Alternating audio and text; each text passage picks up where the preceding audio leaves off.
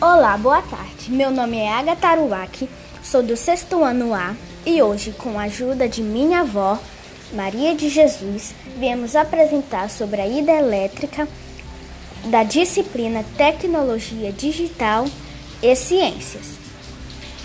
Olá, meu nome é Maria de Jesus e vim ajudar minha neta Ágata na apresentação do postcast sobre hidrelétricas. O que é uma hidrelétrica?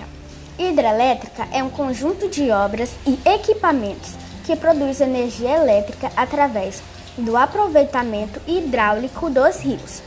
Nas hidrelétricas, a energia potencial gravitacional da água é transformada em energia cinética de rotação, que posteriormente é convertida em energia elétrica. O Brasil é um dos países que mais utilizam as hidrelétricas como forma de obtenção de energia, ficando atrás apenas dos Estados Unidos e do Canadá. O Brasil, juntamente com o Paraguai, construiu Itaipu, a maior usina hidrelétrica do mundo. Isto é explicado devido ao grande potencial hídrico que o Brasil possui. Como funciona? 1. Um, a energia potencial gravitacional, que se converte em energia cinética, é obtida pelo represamento da água. 2. Esse represamento provoca a pressão que converte energia hidráulica em energia mecânica. 3. Essa energia mecânica é transferida para a turbina hidráulica que será convertida em energia elétrica. 4. A energia elétrica produzida é transmitida para, um ou mais, para uma ou mais linhas de transmissão interligadas à rede de distribuição. 5. Porém, parte dessa energia é perdida sob a forma de calor que aquece a linha de transmissão. Agora vamos falar das vantagens das hidrelétricas. Apesar do alto custo para a instalação de uma usina hidrelétrica, o preço do seu combustível, que é a água, é zero.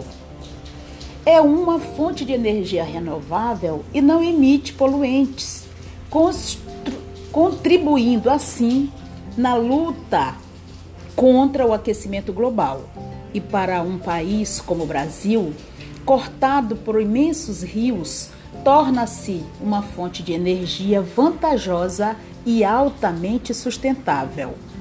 Agora vamos falar sobre as desvantagens de uma usina hidrelétrica. Apesar de ser uma fonte renovável e não permitir poluentes, as hidrelétricas causam grande impacto ambiental e social. Para a instalação desse tipo de usina, e construção de barragens que refreiam o curso dos rios, é necessário o alagamento de grandes áreas. Essa prática acaba acarretando problemas à fauna e flora local, como a destruição de vegetação natural, assoreamento de leitos dos rios, desmoronamento de barreiras, e extinção de certas espécies de peixes e torna um ambiente propício à transmissão de doenças como malária e esquistossomose. Os impactos sociais também são visíveis com o deslocamento das populações ribeirinhas e indígenas. Algumas que viviam na região há muitos anos e não são obrigadas a mudar-se por causa do alagamento para a construção dos lagos artificiais. E por serem geralmente construídas distantes dos centros de consumo, o processo de transmissão de energia, que dá-se por fios, acaba tornando-se mais caro. Quando o nível pluviométrico torna-se menor que o esperado, as hidrelétricas ficam com níveis de água abaixo do requisitado para a produção de energia normal e a geração de energia é transferida para outros tipos de usina, como a termoelétrica e nucleares, encarecendo a conta do consumidor.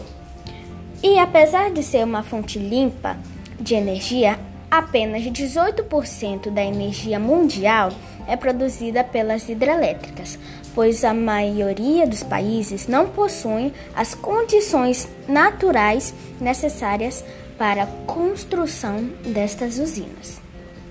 E essa foi a nossa apresentação do podcast com a ajuda de minha avó e obrigada pela sua atenção. Até mais!